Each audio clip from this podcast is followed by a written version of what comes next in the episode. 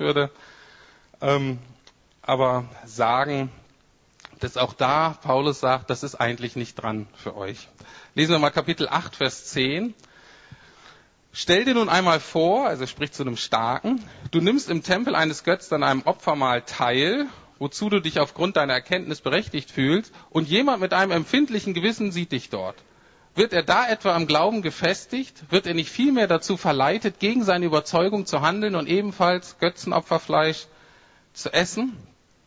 Paulus macht klar, diese Gelage da im Tempel sind mehr als nur elegante Geschäftsessen. In der Regel wurden die eingeleitet mit so einer Art Trankopfer. Hört sich jetzt komisch an. Das heißt nur, das erste Glas Wein wurde halt zur Ehre des Gottes getrunken.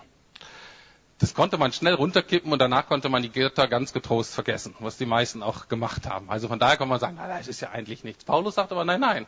Ganz offiziell wird das hier zur Ehre dieses Gottes getan und deswegen sollt ihr nicht daran teilnehmen. Umso mehr nicht, weil wenn Menschen euch sehen eben mit so einem sensiblen Gewissen, dann werden die durch euer Verhalten eben nicht im Glauben gestärkt, sondern eher gehindert. Vielleicht auch da ein praktisches Beispiel. Ich, ähm, wenn ich mit meinen Freunden rede, bin ich doch verwundert, auch dass heute auch noch in manchen Firmen gewisse Geschäftsessen oder Treffen unter Kollegen dann doch irgendwie in einem Nachtclub enden und manche Geschäfte oder manche vertrauliche Gespräche sozusagen denn doch ähm, ähm, da landen, wo dann Frauen auf Tischen tanzen und so weiter und sich dann ausziehen. Und, ähm, und es ist interessant, wie auch meine Freunde, die einerseits verheiratet sind, das vielleicht nicht so ganz toll finden, aber dann eben doch mitmachen. Ähm, auch da so eine Frage, geht es als Christ, geht es nicht? Und selbst wenn euch Sachen durch die Lappen vielleicht gehen, ich glaube, das ist dann auch wieder die Notwendigkeit, da einen klaren Strich zu ziehen. Die Erklärung dafür überlasse ich euch selbst. Also, zusammenfassen. Das Fleischen auf dem Markt ist okay, persönliche Einladungen sind okay, sei denn der Gastgeber ähm, bringt das Gespräch darauf, aber die Teilnahme an Götzenopferdiensten und die Feierlichkeiten im Tempel sollten gemieden werden, rät Paulus seinen Korinthern. Was heißt das für uns heute?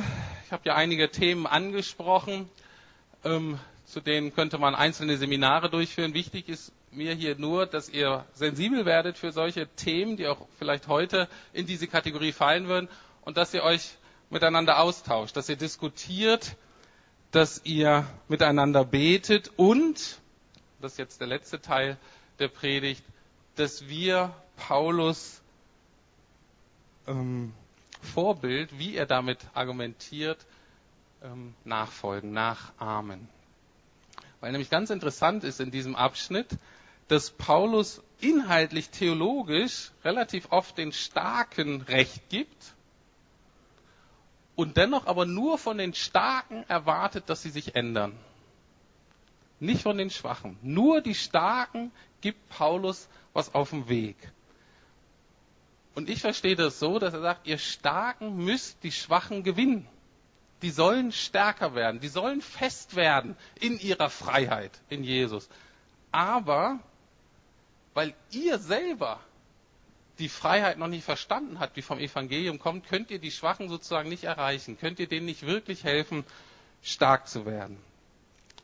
Wie geht das also? Wie wird aus Schwachen Starke? Das ist jetzt die Frage. Und was hat das mit der Freiheit zu tun, die wir als Christen haben? Also Paulus sagt, und damit schließt sozusagen das ganze, der ganze Abschnitt im ersten Vers Kapitel 11, folgt meinem Beispiel, so wie ich dem Beispiel folge, das Christus uns gegeben hat. Wozu fordert Paulus die Starken in Korinth auf? Zusammengefasst, sie sollen ihre eigenen Rechte, ihre eigenen Freiheiten aufgeben, um anderen, eben hier den Schwachen, Gutes zu tun. Anders ausgedrückt, Paulus sagt, um, andere, um frei zu werden, andere zu lieben, hat das ganz oft damit zu tun, dass wir unsere eigenen Rechte, unsere eigenen Freiheiten aufgeben. Und genau das ist der Schwerpunkt in Kapitel 9. Und deswegen überspringe ich Kapitel 9 jetzt eigentlich, ich sage nur ganz paar Punkte und möchte auf die Predigt noch hinweisen vom 7. August. Da hat Andrea Meyerhoff das ganz schön ausgelegt. Ähm, diese Herzenshaltung von Paulus. Also wenn ihr das ausführlicher hören wollt, hört euch diese Predigt an. Ich heute nur ganz kurz, wo deutlich wird, worum es Paulus eigentlich geht. Der erste Vers des neunten Kapitels hört sich folgendermaßen an. Bin ich nicht frei? Bin ich nicht ein Apostel? Habe ich nicht Jesus, unseren Herrn, gesehen? Und seid nicht ihr das Ergebnis meiner Arbeit für den Herrn? Also was Paulus hier den Leuten sagt, hey ihr Starken, die ihr euch so stark fühlt, können wir uns darauf einigen, dass ich hier der Stärkste bin? Dass ich derjenige bin, der die meiste Erkenntnis hat, der Jesus am besten kennt, den Jesus am meisten gebraucht hat? Dass ich hier eine Autorität bin, können wir uns darauf einigen? Und die würden wahrscheinlich sagen, ja, ja, hast ja recht. Ähm, aber was, wie verhält sich nun der Stärkste? Verse 4, 5 und 6 macht Paulus das an einigen Beispielen deutlich. Er sagt, ich habe eigentlich das Recht als Apostel, als der Stärkste hier, dass es mir materiell gut geht und ich versorgt werde. Aber oft bin ich total in der Patsche und habe das nicht mal das Nötigste. Ich hätte das Recht zu heiraten wie die anderen Apostel, wie zum Beispiel Petrus, aber ich nehme dieses Recht nicht wahr. Ich hätte auch das Recht, in Vers 6 sagt er, dass ich mir durch meine Aufgaben hier bezahlen lasse. Ich bin Apostel, ich könnte davon leben. Ich kann mir meine Predigten, ich kann mir meine äh, Reisen, ich könnte mir meine Gespräche mit den Leuten, ich könnte mir meine, alles was ich mache, könnte ich mir gut bezahlen lassen, aber ich mache es nicht. Warum nicht? Die Antwort gibt Paulus an mehreren Stellen, ich nehme mal zwei raus, im zwölften Vers von Kapitel 9 und 33. Vers von Kapitel 10, da sagt er, doch wir haben nie von diesem Recht Gebrauch gemacht. Wir ertragen lieber alle Schwierigkeiten, damit der Botschaft von Christus kein Hindernis in den Weg gelegt wird. Oder ein bisschen anders ausgedrückt, ausgedrückt nach diesem Grundsatz handle auch ich. Bei allem, was ich tue, nehme ich Rücksicht auf alle, ich bin nicht auf meinen eigenen Vorteil aus, sondern habe die vielen anderen Menschen im Blick, denn ich möchte, dass sie gerettet werden. Paulus sagt, ihr Starken werdet so wie ich. Ich habe nur ein großes Ziel im Leben. Ich möchte Menschen vom Evangelium begeistern. Ich möchte Menschen in Kontakt mit Jesus Christus bringen. Und dafür ist er bereit, seine ganzen Rechte und Freiheiten, die er hätte und die sogar in sich gut und richtig sind, da ist er bereit, die aufzugeben, weil er, egal wo er Menschen trifft, die möchte er im Glauben an Jesus voranbringen. Also, er ist bereit, etwas Gutes aufzugeben, um eben etwas Besseres zu erlangen. Ganz kurz als Konsequenz, was bedeutet das für Paulus im Umgang mit dem Götzenopferfleisch? Vers 13 sagt er, lieber will ich mein Leben lang gar kein Fleisch mehr essen, als dass ich durch mein Tun einen anderen zur Sünde veranlasse, denn ich möchte meinen Bruder nicht schaden. Paulus sagt, äh, das gibt zwei Wörter hier in diesem Text für Fleisch und Götzenopferfleisch, das ist deutlich. Paulus wird auf alles Fleisch verzichten, auf alles, wird Vegetarier. Wenn dadurch sichergestellt ist, dass er seinem höheren Ziel äh, dienen kann. Und an der Haltung von Paulus wird deutlich, dass Paulus wiederum, das war ja der Ausgangspunkt, dass Paulus wiederum ein echter Nachfolger ist von Jesus. Was wird von Jesus gesagt? Was, wie wird der Gott der Bibel beschrieben? Bekannte Stelle aus Philippa 2, die Verse 5 bis 8. Geht so miteinander um, wie Christus es euch vorgelebt hat. Obwohl er Gott war, bestand er nicht auf seinen göttlichen Rechten. Er verzichtete auf alles. Er nahm die niedrige Stellung eines Dieners an und wurde als Mensch geboren und als solcher erkannt. Er erniedrigte sich selbst und war gehorsam bis zum Tod, indem er wie ein Verbrecher am Kreuz starb. Das ist unser Gott. Können wir uns darauf einigen, dass das der stärkste ist von allen? Immer? Ist der starke Schöpfergott. Er ist der Herr des Himmels. Er ist der König dieser Welt. Was macht er? Er wird schwach für uns. Er gibt seine Rechte auf, um uns zu retten. Und in dieser seiner Schwäche, genau da liegt seine Kraft. Ich kann es auch anders ausdrücken. Jesus hat sich unserer Situation angepasst. Er kommt in unsere Lebenssituation, in unsere Lebensrealitäten als Menschen, und er verändert sie von innen heraus. Was Paulus hier mit den Starken sagt, und von mir aus könnt ihr euch alle heute hier für stark halten. So sollen wir mit den Menschen umgehen, die andere Überzeugung haben als wir. Sei es jetzt hier innerhalb der Kirche oder natürlich auch außerhalb. Von denen wir denken, meine Güte, die sind völlig auf dem Holzweg. Die haben das völlig falsch interpretiert. Paulus sagt, ihr Starken, lasst euch auf die Schwachen ein. Versucht sie erstmal zu verstehen, bevor ihr sie verurteilt. Verbringt Zeit mit ihnen, hört ihnen zu. Werdet ein Stück weit wie sie. Kommt runter von eurem hohen Ross. Und dann natürlich gebt das, was ihr habt. Dann gebt eure Stärke sozusagen weiter. Aber nur indem ihr werdet wie sie, könnt ihr sie dann auch stark machen. Jetzt wieder auf Jesus übertragen, auf Gott übertragen. Jesus wird schwach für uns, damit wir stark werden in ihm. Er wird Mensch, er wird wie ein Mensch, damit wir werden können wie Gott. Das ist der Kern der Botschaft von Paulus, das ist der Kern des Evangeliums. Und er sagt, es geht hier gar nicht letztlich, wer Recht hat, darum, was Götzenopferfleisch betrifft oder nicht. Es geht diese Haltung, die wir einander gegenüber haben, um näher, alle näher zu Jesus zu kommen. Deswegen möchte ich euch jetzt alle einladen. Wir haben jetzt eine Zeit des Gebets, des Lobpreises, der Anbetung und ich möchte euch alle einladen, schwach zu werden. Ich möchte euch alle einladen, ähm, mit leeren Händen vor Gott zu kommen. Dass ihr nicht kommt und sagt, Mensch, aber ich habe recht, oder ich bin Christ und bin schon so lange in der Gemeinde. Dass wir uns nochmal deutlich machen, wenn wir vor Gott treten, müssen wir Gott nichts beweisen, aber auch gar nichts. Und das, was wir als große Errungenschaften in unserem Leben erachten, die können wir dankbar angucken, aber die legen wir immer wieder aus den Händen, weil wir wissen, Herr, ich komme vor dich eigentlich mit leeren Händen. Nehmt diese Zeit ganz persönlich des Gebets, um das vor Gott zu bekennen, auch mal zu sagen, ja, ich bin schwach, aber du bist in meine Schwäche gekommen.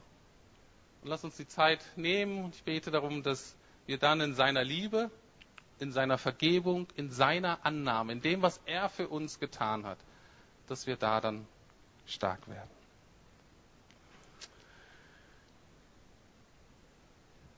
Lieber Herr, wir danken dir, dass wir vor dir wirklich nichts beweisen müssen. Und ich danke dir, dass du als der Starke wirklich in unsere Schwachheit gekommen bist. Und ich danke dir, das tut so gut, das zuzugeben. Herr, ich hab's nicht. Aber ich danke dir, dass du in unsere Schwäche kommst, aber dass du uns stark machen möchtest, indem wir Anteil haben an dir, indem wir Anteil haben an dem, was du für uns getan hast. Herr, wir danken dir für deine Liebe, wir danken dir für deine Vergebung, wir danken dir für deine Barmherzigkeit und wir danken dir für deine unglaublich kreative Macht und Kraft, die uns freisetzen möchte. Hab du Dank dafür, Herr. Amen. Wir wollen hören, was die Bibel zum Thema Freiheit und was uns erlaubt ist zu sagen hat. Ich möchte den Predigttext aus 1. Korinther 10, Vers 23 bis 1. Korinther 11, Vers 1 lesen. Es ist alles erlaubt, aber nicht alles ist hilfreich. Es ist alles erlaubt, aber nicht alles ist gut. Denkt nicht an euren eigenen Vorteil, sondern an die anderen und an das, was für sie am besten ist. Haltet euch an Folgendes. Ihr dürft alles Fleisch essen, was auf dem Markt verkauft wird. Fragt nicht, ob es Götzen dargebracht wurde oder nicht, dann wird es euer Gewissen erst gar nicht belasten. Denn die Erde und alles, was darauf ist, gehört dem Herrn. Wenn jemand, der nicht an Christus glaubt, euch zum Essen einlädt, dann nehmt die Einladung an, wenn ihr wollt. Esst, was immer euch angeboten wird, und stellt keine Fragen. Euer Gewissen braucht darüber nicht beunruhigt zu sein. Doch wenn euch jemand warnt, dass dieses Fleisch den Götzen dargebracht wurde, dann esst es nicht. Und zwar aus Rücksicht auf denjenigen, der euch davor gewarnt hat. Für euch wäre es vielleicht ein, keine Sache des Gewissens, für ihn aber schon. Doch warum sollte ich meine Freiheit einem anderen zuliebe beschneiden lassen? Wenn ich Gott für das Essen danke und es genießen kann, warum sollte ich dann verurteilt werden, dass ich es esse? Was immer ihr esst oder trinkt oder tut, das tut zur Ehre Gottes. Gebt den Juden oder den Nichtjuden oder der Gemeinde Gottes keinen Anlass, sich über euch zu ärgern. Ich selbst halte es aber auch so. Ich versuche in allem, was ich tue, allen zu gefallen.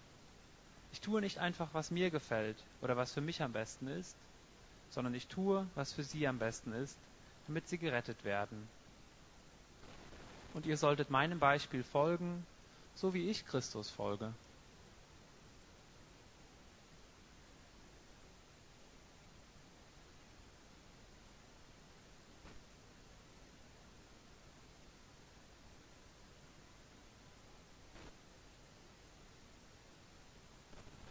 Ja, einen schönen guten Morgen auch von mir, jetzt euch allen. Zweite Runde beim Thema Götzenopferfleisch und dadurch, dass das ja nun nicht ganz so ein erstmal ein Thema ist, was womit wir so direkt zu tun haben hier in Berlin, möchte ich euch mal ein paar Beispiele sagen, die die Thematik aufgreifen, aber vielleicht in unserem heutigen Kontext, im heutigen Berlin. Ich weiß nicht, wie es euch so geht. Ähm, gibt einige Restaurants in Berlin, da ist dann so ein äh, Buddha gleich vorne dran, man kommt rein, das riecht nach irgendwelchen komischen Stäbchen, äh, ist irgendwie fernöstliche Musik im Hintergrund und ähm, ich könnte mir vorstellen, dass der eine oder andere sagt, Mensch, gehe ich da jetzt rein und esse da? Ist das einfach nur Kultur und das Essen ist einfach lecker? Oder vielleicht gibt es auch den einen oder die andere hier, die sagt, Mensch, wenn ich da jetzt so mitesse, werde ich da irgendwie unbewusst Teil von irgendeiner Zeremonie bejahe ich damit nicht schon auch ähm, die Religion, die dahinter steht? Ich komme aus einer richtigen Öko-Familie. Das hat sich ein bisschen entspannt, aber als ich groß geworden bin, war ich so eine richtige Vollwert, war eine richtige Vollwertfamilie. Oder zu unseren Schulzeiten, wir waren so die Müsli- und Birkenstockfront. Ähm, und wenn das ein Bereich ist, in dem du dich auch bewegst, dann ist es gut, wenn du den Unterschied zwischen Bioland und Demeter-Produkten kennst. Ähm, da gibt es doch einige Unterschiede. Es gibt einen Unterschied zwischen ökologischen und biologisch dynamischen Landbau. Das nur so als Stichwort. Wenn euch das nicht so interessiert, dann will ich gar keine schlafenden Hunde wecken. Wenn euch aber das interessiert, macht euch Gedanken darüber, lest ein bisschen. Das ist ganz spannend und da steckt manchmal mehr dahinter, als man so denkt. Thema Homöopathie, da ich das aus so einer Familie komme, klar, Homöopathie war ganz selbstverständlich, so wurden wir oft äh, behandelt. Das ist ja auch eine Frage so dieser alternativen, sanften Medizin sozusagen, gerade wenn man Kinder hat, aber auch sonst Affinität dazu hat, äh, ist eine Frage, was, was, was geht da? Ist das, ist das alles koscher? Gibt dann ja auch noch Akupunktur und Akupressur und was weiß ich, was da alles gibt. Homöopathie ist spannend, finde ich. Äh, der Herr Hahnemann, der das mal äh, entwickelt hat, hat so ein Verfahren entwickelt. Eigentlich ist es nur ein Verdünnungsverfahren. Dann gewisse Essenzen genommen und dann werden die eben nach einem bestimmten Schlüssel verdünnt mit Wasser oder mit Alkohol. Ähm, und äh, das Interessante aber ist, dass er angenommen hat, dass durch die Verdünnung und einer gewissen Schüttelungstechnik die eigentlich aber stärker ähm, werden, er spricht dann, und man spricht dann von einer Potenzierung oder einer Dynamisierung der, der Stoffe. Und zwar, Zitat, es wird geschüttelt, damit die im inneren Wesen der Arzneien verborgenen geistigartigen Kräfte wirksam werden. Und wenn man sich da mal so ein Packungsbeilage äh, durchliest, wie da geschüttelt wird und wie dann mehr und mehr Geist und Kraft reinkommt, dann denkt man, uh, was passiert da denn? Äh, hört sich so ein bisschen okkult an, was machen die da eigentlich? Ähm, und das finde ich interessant. Manche Christen denken auch wirklich, also Hände weg davon, das ist wirklich geistlich da irgendwas äh, nichts Gutes. Genauso gibt es aber auch, auch unter Christen und natürlich auch in der Gesellschaft Anhänger der Schulmedizin und die sagen, das ist einfach nur Humbug. Da passiert überhaupt nichts verdünnt. Die Effekte von der Homöopathie sind reine Placebo-Effekte. Höchstwahrscheinlich wirkt das, weil der ganze Rahmen dann netter ist und die Leute, das verabreichen, zugewandter und so weiter. Aber als knallharter Schulmediziner ist da überhaupt nichts, was da noch wirken könnte. Letztes Beispiel, ich könnte noch mehrere nennen. Ich weiß nicht, ob ihr in Berlin das Phänomen des Besprechens kennt. Also ich komme aus Bremen-Nord, das ist äh, gar nicht so ganz unähnlich wie Berlin in der Tatsache, es gibt relativ wenig Kirchen äh, und Gemeinden, die irgendwie einen Einfluss hätten. Das heißt aber, dass die Leute ihre religiösen Bedürfnisse und ihre Bedürfnisse nach Transzendenz eben in dieser esoterischen Ecke sozusagen stillen und man hat dann auch eben Probleme, wo man nicht weiterkommt. Und es gab so zwei klassische Bereiche bei uns, die besprochen wurden. Das eine war Warzen, das ist dann auch mit Kindern interessant. Und das andere, glaube ich zumindest, war Migräne. Da waren immer so ein paar Frauen in der Regel, die dann die Leute besprochen haben. So ganz genau weiß ich das auch nicht. Es erinnert so an so ein bisschen, ja, so eine, wir würden vielleicht sagen, mittelalterliche Praxis, irgendwelche Schwurformeln, die dann da, mit denen die Krankheiten dann besiegt werden sollen. Und meine Mutter hatte, als ich groß wurde, mal von einer Nachbarin erzählt, die, glaube ich, beim Besprechen von der Migräne frei wurde. Und wer Migräne kennt, also ist natürlich echt eine große Erleichterung gewesen. Aber leider hat diese Nachbarin kurz danach ganz heftige Depressionen gekriegt und war lange Zeit suizidgefährdet. Meine Mutter sagte auch, es gibt eben auch einen Bereich, ähm, vielleicht auch im geistlichen Bereich, wo die Nebenwirkungen sozusagen schlimmer sind, als erstmal das Problem oder sozusagen das Symptom wegzukriegen. Also das ist dieser ganze Frage nach dem, was wirkt da eigentlich, wie beurteilt man das? Und Hintergrund des Bibeltextes, Hintergrund dieser Beispiele ist ein Weltbild, das davon ausgeht, dass es eben nicht nur diese sichtbare Welt gibt, sondern auch eine übernatürliche Welt, eine geistliche Welt, egal wie Sie es nennen wollen. Und Ziel dieser Welt ist eben auch Einfluss zu nehmen, Kontakt zu nehmen, positiv wie negativ. Wir sagen ja oft, alles Gute von kommt von oben, das müsste aber ergänzt werden durch den Spruch, nicht alles, was von oben kommt, ist auch ähm, gleich gut. Wer da mehr darüber wissen will, in der Predigt vor zwei Wochen habe ich das Grundlegende ähm, erörtert. Jetzt ist das erstmal so die Grundlage, auf der diese Predigt geschieht. Und die Antwort zum Götzenopferfleisch damals in Korinth oder eben, wie wir jetzt bei diesen Entscheid bei diesen Themen, gerade Medizin oder so, uns entscheiden, hängt davon ab, ob ich davon ausgehe, dass es nur einen Gott gibt, den christlichen, den einzig wahren Schöpfergott, und das andere ist, ähm, das sind eigentlich nichts, das sind Götter, da ist Götzen, da ist eigentlich nichts, oder ob das vielleicht doch was ist, was wirkt, ob da vielleicht sowas gibt wie Dämonen und so. Auch das habe ich vor zwei Wochen mehr erklärt.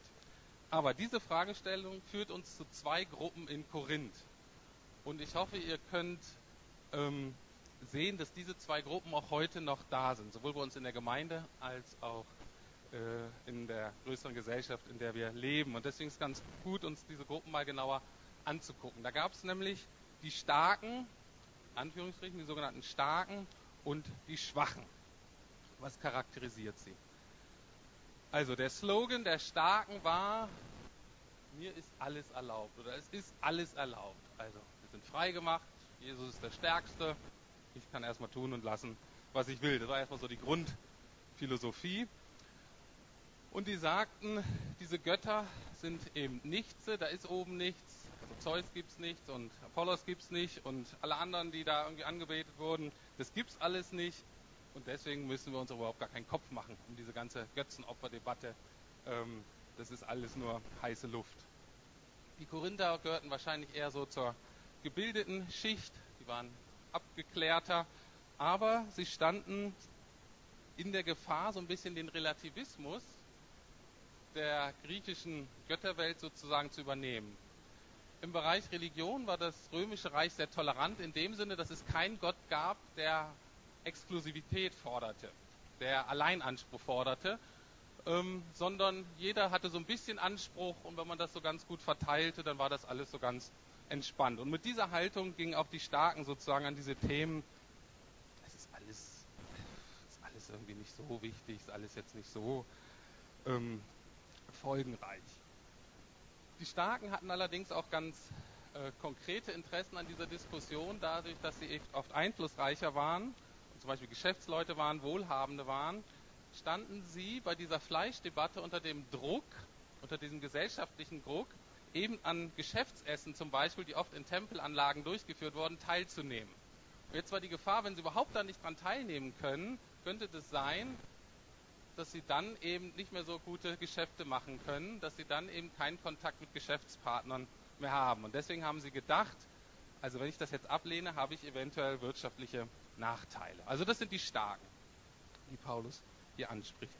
Und in Kapitel 8 bis 10, mit denen er sich da auseinandersetzt. Wer sind jetzt die Schwachen in Anführungsstrichen? Die Schwachen sind die, die durchaus richtige Überzeugung haben im Glauben, aber die so schwach und noch unsicher in ihrem Glauben und ihrem Gewissen sind, dass sie relativ leicht zu beeinflussen sind. Und deswegen sagt Paulus den Starken gegenüber, passt auf, was ihr tut, passt auf, was ihr sagt. Das hat Einfluss auf diese. Die Schwachen sind die mit einem schwachen Gewissen. Was ist ein schwaches Gewissen in diesem Zusammenhang? Ein schwachen Gewissen ist nicht eins, was überhaupt nicht funktioniert. Also jemanden umbringt und kein Schuldgefühl oder sowas hat. Davon gibt es ja einige Menschen, sondern es ist genau das Gegenteil. Ein schwaches Gewissen in dieser Diskussion ist ein übersensibles Gewissen. Ein Gewissen, was sofort anschlägt und deswegen ein Gewissen ist, was nicht stark genug ist, diese Person letztlich zu schützen. Wovor muss das Gewissen uns auch schützen, zumindest als Christen, wenn wir frei sind, vor Anklage, vor Beschämung. Oder dass man sich ständig schuldig fühlt. Und das sind so Menschen, und die haben auch wie heute, je nach Persönlichkeit, je nach Vergangenheit. Das sind Menschen, die sehr schwer so Ambiguität oder Grau ertragen können. Die schier nicht aushalten, wenn eine Sache einerseits ist und andererseits. Die immer eine ganz klare Unterscheidung brauchen. Das ist oben, das ist unten, das ist Licht, das ist Finsterlicht, das kommt von Gott, das kommt vom Teufel. Und die Gefahr dieser Menschen ist, dass sie in einen Moralismus verfallen, weil sie nämlich so sensibel sind, ist es für sie oft ganz, ganz wichtig, dass sie alles richtig machen. Und das übertragen sie dann auch auf die Beziehung zu Gott. Ich muss jetzt aufpassen, dass ich alles richtig mache, damit Gott mit mir zufrieden ist, damit Gott mich gebrauchen kann, damit ich auch wirklich ein guter Christ bin. Das sind diejenigen, die sich ganz viele Gedanken machen, die immer alles versuchen, auf richtig oder falsch zu beurteilen, damit sie ja keinen Fehler machen. Und diese Schwachen in Korinth, die haben auf alle Fälle an die Realität der Götzen, der Dämonen geglaubt und hatten große Angst davor, in Kontakt zu kommen. Und hatten gedacht, wenn diesen Götzenopferfleisch, wenn ich das esse, wenn ich damit in Berührung komme, womit habe ich dann noch Kontakt? Das sind so die Fragen. Also das sind so die beiden Gruppen. Und jetzt die Frage, wie antwortet Paulus diesen beiden Gruppen? Und das Interessante ist, dass er beiden teilweise recht gibt und dass er, und darum möchte ich auch deswegen auch das Thema Freiheit, dass er aber eigentlich den Schwerpunkt ganz woanders legt und sagt, was ist eigentlich echte Freiheit?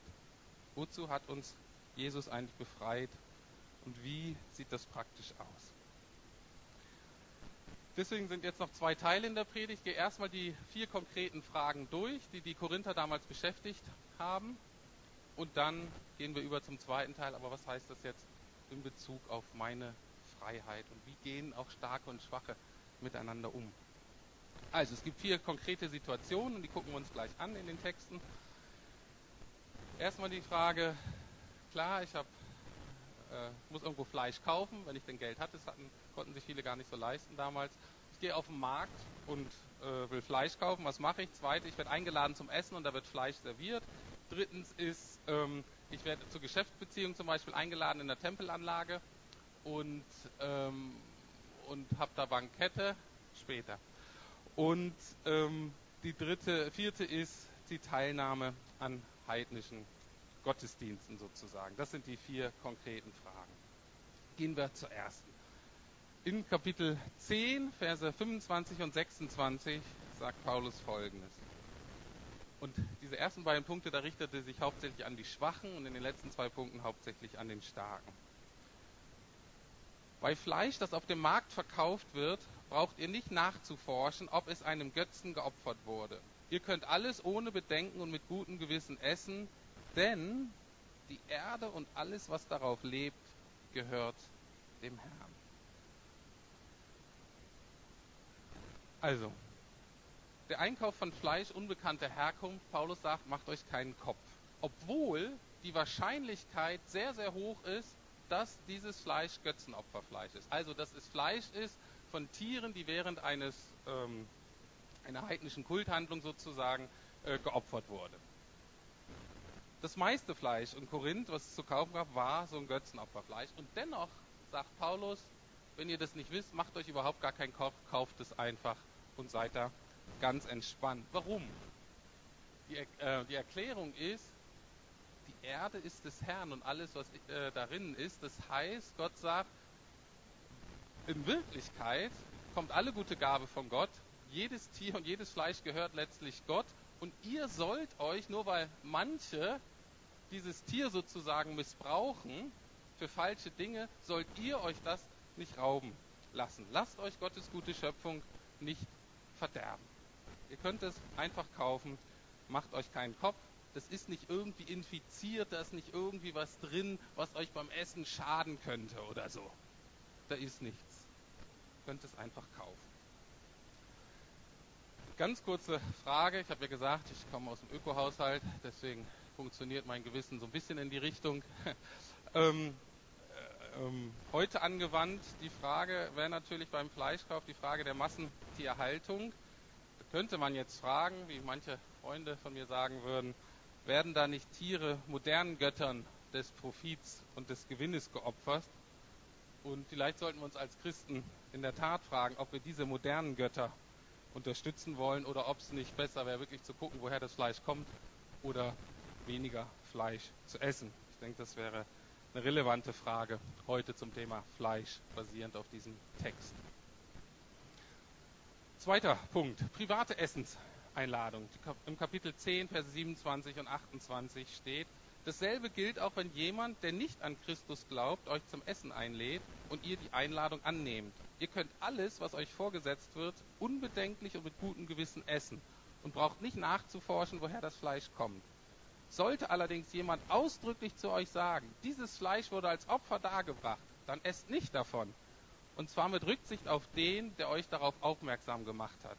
Genauer gesagt, mit Rücksicht auf dessen Gewissen.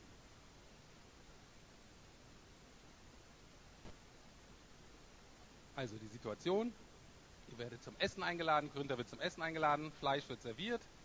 Äh, die Wahrscheinlichkeit ist groß, dass es Götzenopferfleisch ist aber wieder nehmt die Einladung an, macht dir keinen Kopf, isst. Es sei denn, der oder die Gastgeberin bringt das Thema selber auf und sagt, Mensch, dieses Fleisch ist jetzt, was ich, meiner Lieblingsgöttin so und so geopfert worden und äh, bringt sozusagen das Thema dann auf Religion, auf die, auf die Götzen, auf, auf, auf, auf dieses Thema. Und da sagt Paulus, das ist eine gute Gelegenheit, mit dem Gastgeber ins Gespräch zu kommen. Und dann ist die Gelegenheit wichtig und dass ihr das nutzt, um zu sagen, meine Loyalität gehört Jesus. Ich glaube nicht an diesen Göttern, denen du das geopfert oder dem das geopfert wurde. Und deswegen sollst du in dem Moment nicht davon essen. Warum? Weil das Bekenntnis ist wichtig, damit der Gastgeber oder die Gastgeberin nicht falsche Schlüsse aus meiner Freiheit ziehen. Also Paulus sagt, ihr hättet die Freiheit, könnt einfach essen, da passiert nichts mit euch, ist in Ordnung. Aber wenn ihr das in diesem Kontext esst und die sagen, Mensch, das ist Götzenopferfleisch und das ist praktisch zur Ehre eines anderen Gottes als Jesus geopfert worden, ähm, dann sagt er, aus dieser, der, der, der Gastgeber würde falsche Schlüsse aus dieser Freiheit ziehen. Ihr würdet damit indirekt deren Weltbild, deren Glaube, deren Religion anerkennen. Und deswegen sagt Paulus, esst nicht und stattdessen sprecht darüber, erklärt euren Glauben ähm, und ähm, sagt es dann auch so, dass sie das verstehen können. Und wichtig ist dann auch, dass man das bekennt, dass man dann nicht sagt plötzlich, oh, jetzt wird es schwierig und äh, ja, ich bin jetzt doch Vegetarier geworden. Oder Fleisch liegt mir abends immer so schwer im Magen und ich vertrage das nicht und deswegen will ich heute doch kein Fleisch essen. Ihr sollt euch da nicht drücken. Das ist eine gute Gelegenheit. Bekennt Jesus. Redet dann darüber, über Jesus und wie ihr das seht. Wichtig ist aber an den zwei Punkten bei den Schwachen, dass Paulus ihnen zumutet und sie auffordert, zieht euch nicht aus der Gesellschaft zurück. Zieht euch auch nicht aus Beziehungen, aus Freundschaften zurück, wo die ähm, vielleicht ganz anders drauf sind als ihr, wo ihr vielleicht in Situationen kommt, die herausfordernd sind, die, wo ihr nicht ganz genau wisst, was zu tun ist, sondern sagt, geht da hinein. Auch da seid ihr Abgesandte Jesus und da gehört ihr zu Jesus. Habt da keine Angst, dass da euch irgendwas passiert. Nun zu den Starken.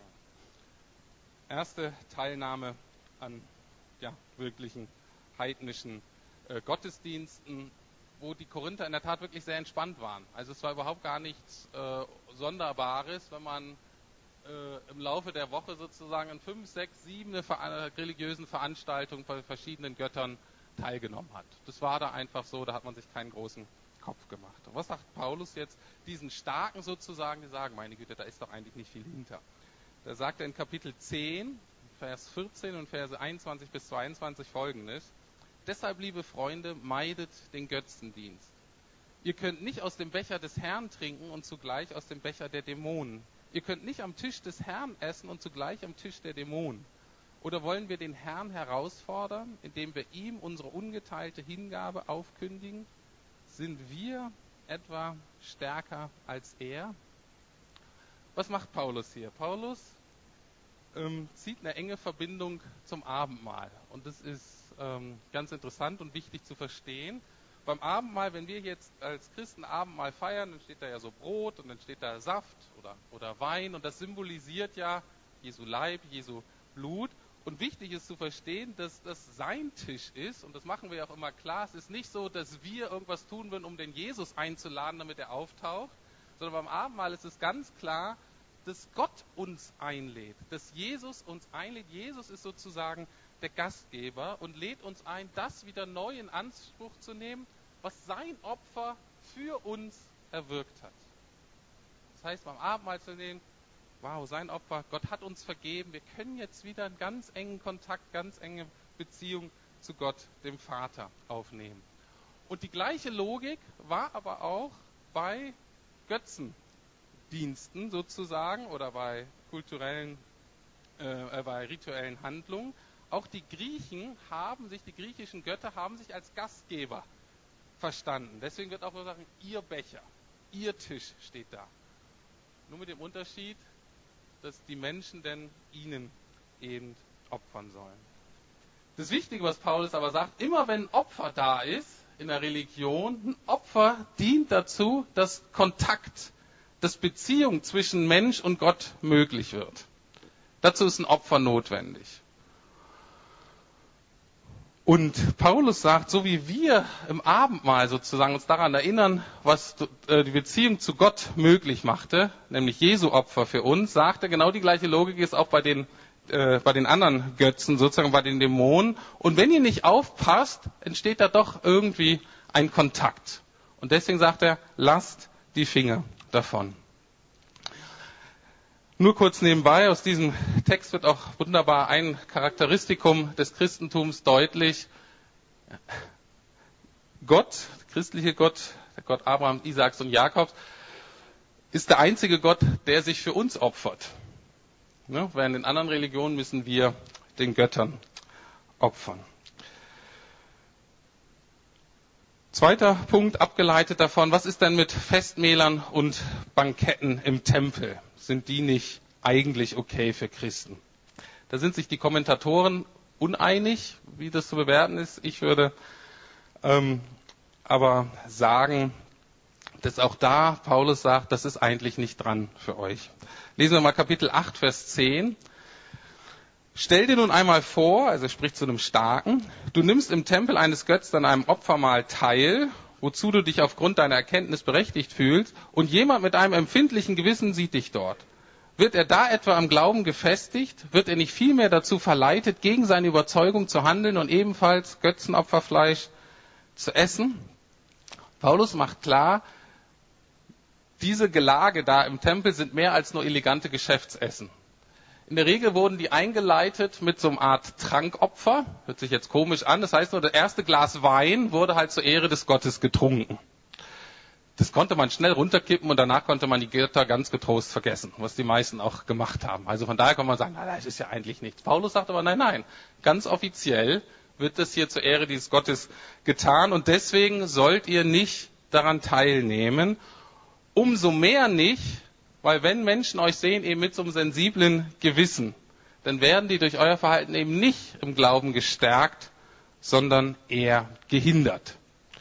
Vielleicht auch da ein praktisches Beispiel. Ich, ähm, wenn ich mit meinen Freunden rede, bin ich doch verwundert, auch dass heute auch noch in manchen Firmen gewisse Geschäftsessen oder Treffen unter Kollegen dann doch irgendwie in einem Nachtclub enden und manche Geschäfte oder manche vertrauliche Gespräche sozusagen dann doch ähm, ähm, da landen, wo dann Frauen auf Tischen tanzen und so weiter und sich dann ausziehen. Und, ähm, und es ist interessant, wie auch meine Freunde, die einerseits verheiratet sind, das vielleicht nicht so ganz toll finden, aber dann eben doch mitmachen.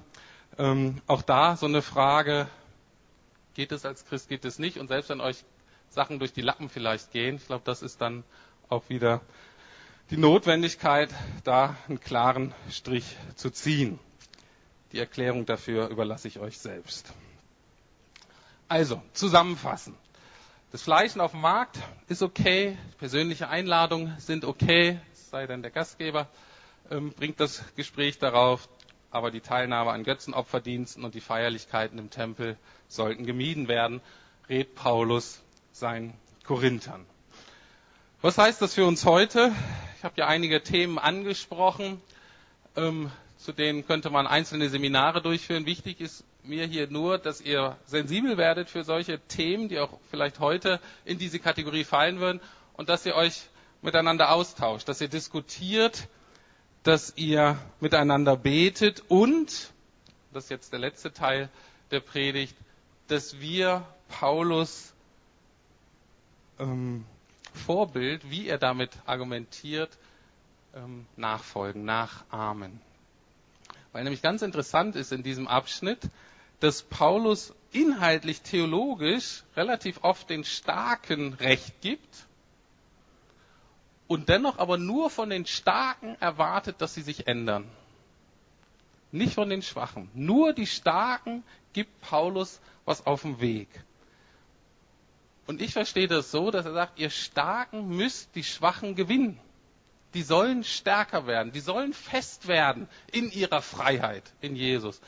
Aber weil ihr selber die Freiheit noch nicht verstanden hat, die vom Evangelium kommt, könnt ihr die Schwachen sozusagen nicht erreichen, könnt ihr denen nicht wirklich helfen, stark zu werden.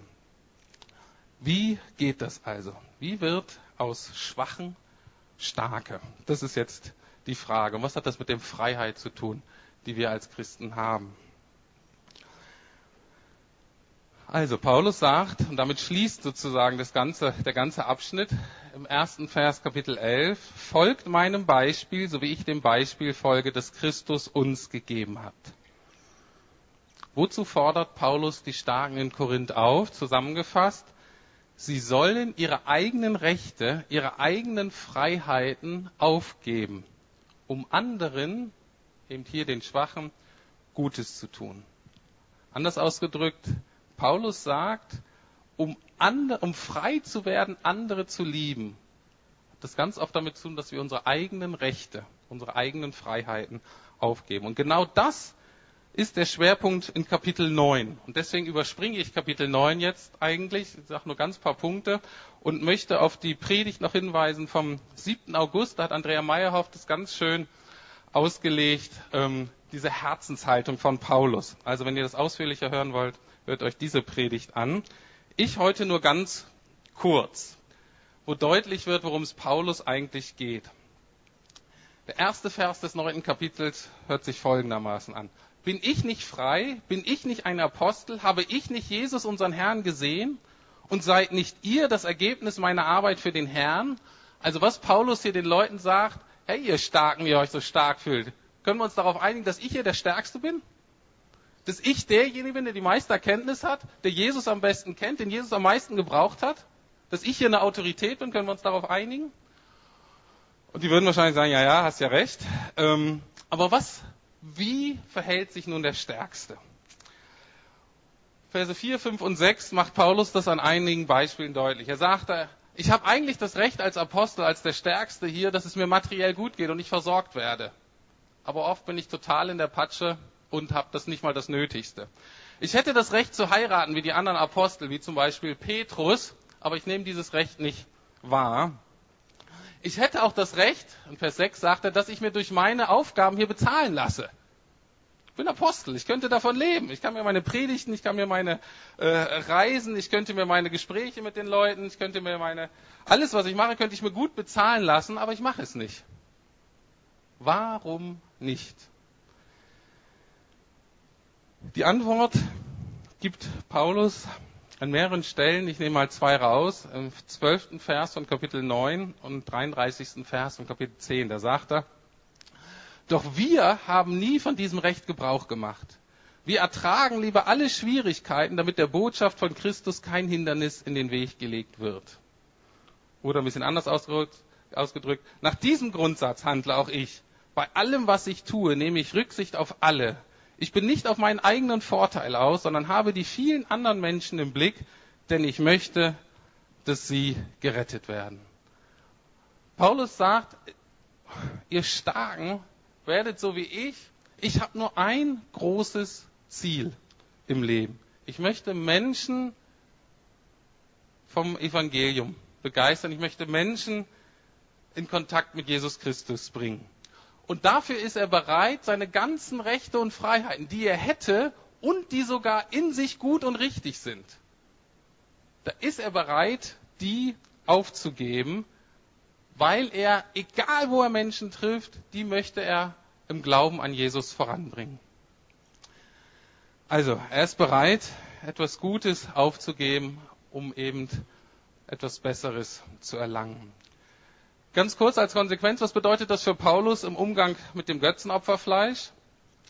Vers 13 sagt er, lieber will ich mein Leben lang gar kein Fleisch mehr essen, als dass ich durch mein Tun einen anderen zur Sünde veranlasse, denn ich möchte meinen Bruder nicht schaden. Paulus sagt, es gibt zwei Wörter hier in diesem Text für Fleisch und Götzenopferfleisch, das ist deutlich.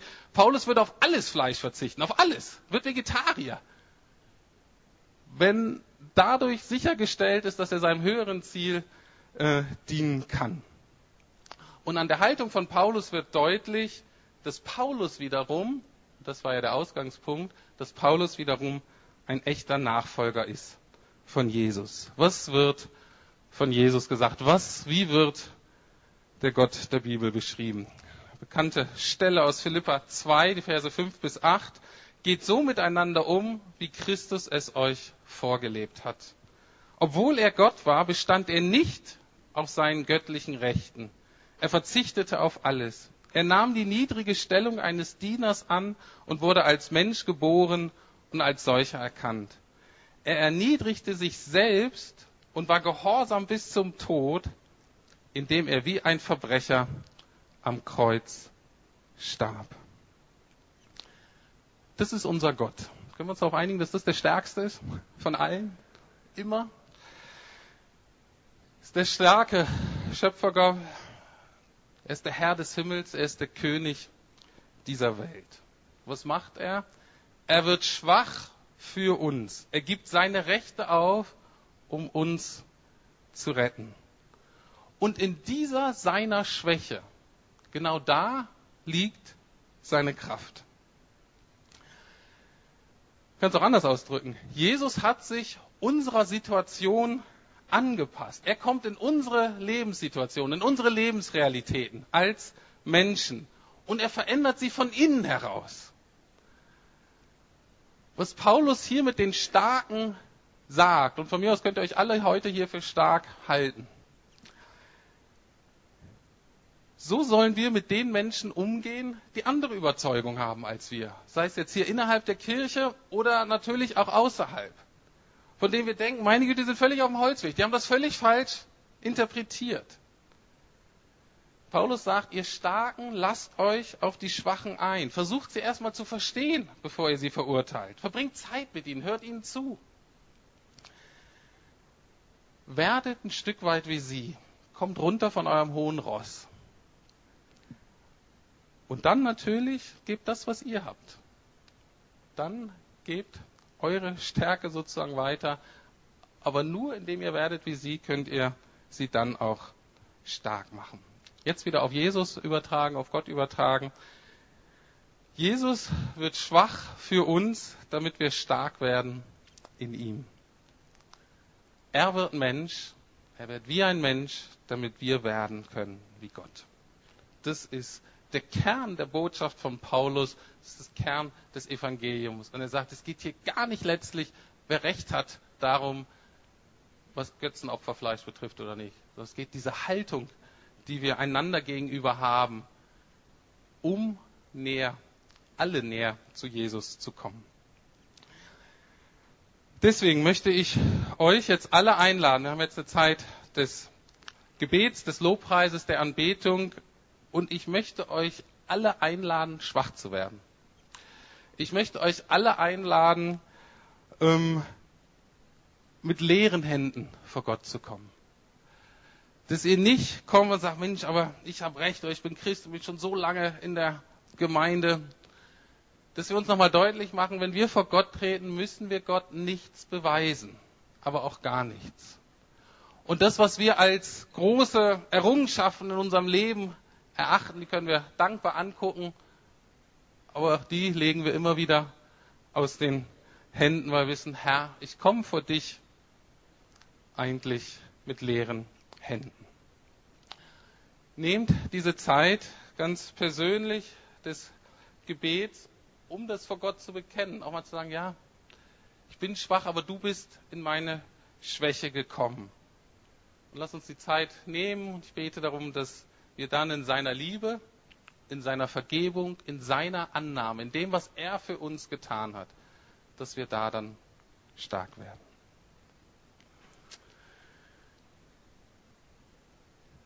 Lieber Herr, wir danken dir, dass wir vor dir wirklich nichts beweisen müssen. Und ich danke dir, dass du als der Starke wirklich in unsere Schwachheit gekommen bist. Und ich danke dir, das tut so gut, das zuzugeben. Herr, ich hab's nicht. Aber ich danke dir, dass du in unsere Schwäche kommst, aber dass du uns stark machen möchtest, indem wir Anteil haben an dir, indem wir Anteil haben an dem, was du für uns getan hast. Herr, wir danken dir für deine Liebe, wir danken dir für deine Vergebung, wir danken dir für deine Barmherzigkeit und wir danken dir für deine unglaublich kreative Macht und Kraft, die uns freisetzen möchte. Habt du Dank dafür, Herr. Amen.